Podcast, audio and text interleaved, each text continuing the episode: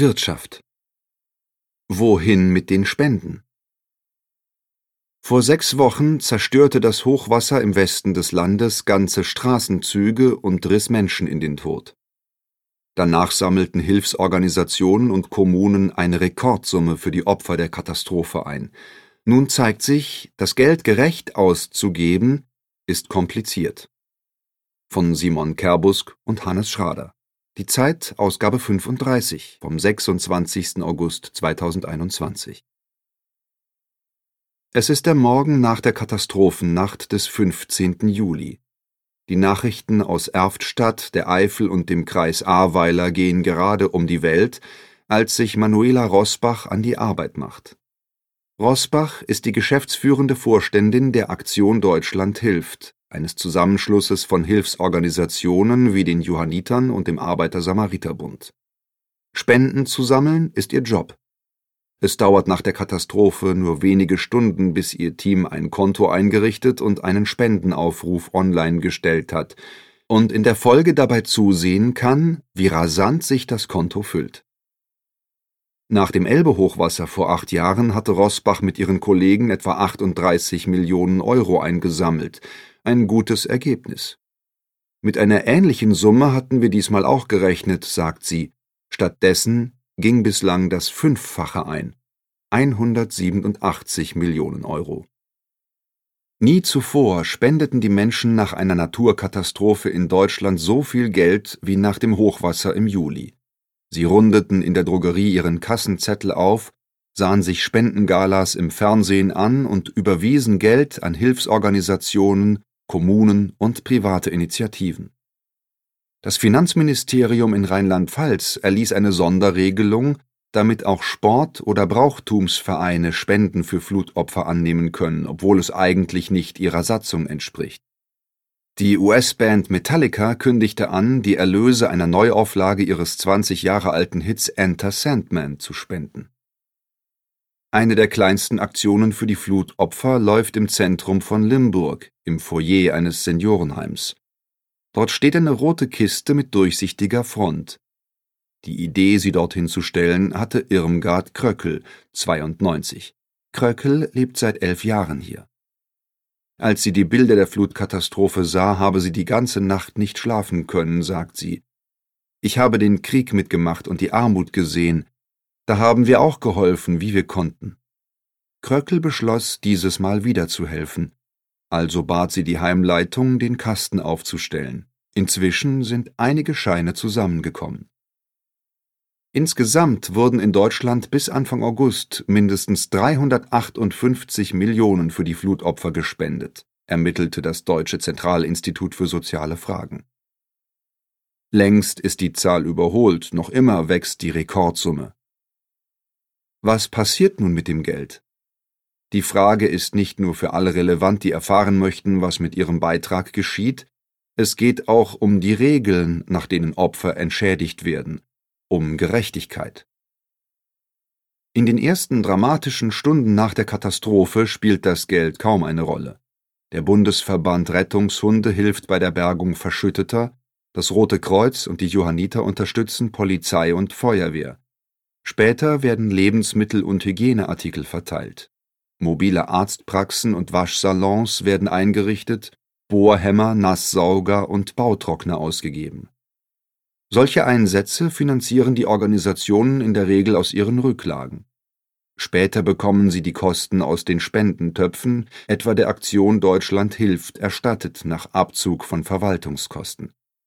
Von 100 gespendeten Euro kämen in diesem Fall mindestens 90 bei den Hilfsorganisationen an, erklärt der Verein. Wenn die Menschen in Sicherheit sind, brauchen sie Geld, um das Nötigste zu beschaffen. Auch dafür werden neben der staatlichen Soforthilfe Spenden eingesetzt. Im Kreis Ahrweiler kümmert sich Annette Retterath darum. Sie arbeitet in der Sozialabteilung der Kreisverwaltung. Derzeit heißt das, Sie ist mitverantwortlich für 28 Millionen Euro Spendengelder. Diese Summe ging auf dem Spendenkonto ein. Keine Kommune bekam mehr private Zuwendungen. Keine war so hart von der Flut getroffen wie der Kreis Ahrweiler. Eine Woche später, noch bevor Wasser, Strom und Gasleitungen wieder funktionierten, begann die Kommune mit der Auszahlung von Spendengeld an die Bürgerinnen und Bürger. 1000 Euro für Haushalte mit ein bis zwei Personen, 2000 Euro für größere Familien. Auf die Summen habe man sich zu Beginn pragmatisch geeinigt, sagt Retterath. Anträge für Soforthilfe konnten per Mail gestellt werden. Inzwischen sind es über 14.000, davon sind mehr als 12.000 schon abgearbeitet. Schnell einige hundert Euro an die Leute verteilen, so handelten viele Kommunen und Hilfsorganisationen. Die Stadt Hagen gab Barschecks aus, weil eine Überweisung wenig nutzt, wenn man seine Kontokarte im Schlamm verloren hat. Weil die Banken im Zentrum von Stolberg überschwemmt waren, holte man dort Bargeld mit einem Polizeiauto von einer weiter entfernten Filiale ab. Mitarbeiter der Stadt verteilten es an drei Stellen, eine Million Euro in 50-Euro-Scheinen. Als Nachweis genügte ein Personalausweis mit Meldeadresse. In den ersten Tagen der Not fragt kaum jemand, ob womöglich einer zu viel bekommt oder zu wenig. Doch nach der Nothilfe kommt der Wiederaufbau, und dafür wird voraussichtlich der größte Anteil der Spenden eingesetzt werden. Plötzlich geht es nicht mehr um Rettung, sondern darum, Menschen wieder aufzuhelfen, Schäden zu mindern. Damit kommen die Gerechtigkeitsfragen. An wen richtet sich die Solidarität der Spender eigentlich? Soll das Geld allen Geschädigten zufließen oder nur Bedürftigen? Und wie wird verhindert, dass Neid aufkommt? Einheitliche Regeln gibt es nicht, und so müssen diese Fragen überall dort, wo Spenden hingeflossen sind, einzeln beantwortet werden. Auch eine zentrale Stelle fehlt, die den Überblick hätte, wer gerade wo nach welchen Regeln Spenden bekommt und wo es womöglich Bedürftige gibt, die nichts davon wissen, wie sie Hilfe bekommen könnten. Wer Spenden sammelt, trägt eine große Verantwortung, vernünftig damit umzugehen, sagt Burkhard Wilke, der Geschäftsführer des Deutschen Zentralinstituts für soziale Fragen. Die Stiftung vergibt ein Spendensiegel und wacht über die Transparenz bei Hilfsorganisationen. Nach der Hochwasserkatastrophe sei nicht nur besonders viel Geld zusammengekommen, das Geld sei auch an vielen Stellen gelandet, die damit keine Erfahrung hätten. Dazu zählt Wilke auch die Kommunen. Sie haben keine Übung darin, mit Spenden umzugehen, erst recht nicht in einer so dramatischen, emotionalen Lage und unter großem Zeitdruck. In Erftstadt soll eine neue Richtlinie dabei helfen, die 6,7 Millionen Euro auf dem Spendenkonto der Stadt zu verteilen. Die gesamte Summe soll direkt an Bürgerinnen und Bürger ausgezahlt werden. Bis zu 10.000 Euro kann beispielsweise erhalten, wessen Haus komplett zerstört wurde. Eine zusätzliche Unterstützung zu den Zahlungen aus dem Fluthilfefonds von Bund und Ländern, der höchstens 80 Prozent der Schäden abdeckt. Doch nicht alle sollen gleichermaßen von den Spenden profitieren. Wer als Einzelperson mehr als 70.000 Euro brutto im Jahr verdient, muss selbst zurechtkommen.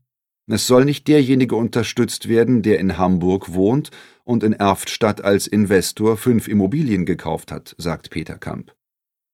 Der 70-Jährige war vor seiner Pensionierung Präsident des Oberlandesgerichts in Köln. Nun hat ihn die Erftstädter Bürgermeisterin engagiert, um ehrenamtlich als Ombudsmann über die Verteilung der Spenden zu wachen und Härtefälle zu schlichten. Die Sorge, der Nachbar bekommt mehr, so eine Stimmung kommt leicht auf, ob berechtigt oder unberechtigt, sagt Kamp. Darum ist es so wichtig, dass wir transparent arbeiten. Und was, wenn jemand ohne Versicherung durch Staatshilfen und Spenden im gleichen Maße entschädigt wird, wie jemand, der jahrelang seine Beiträge gezahlt hat?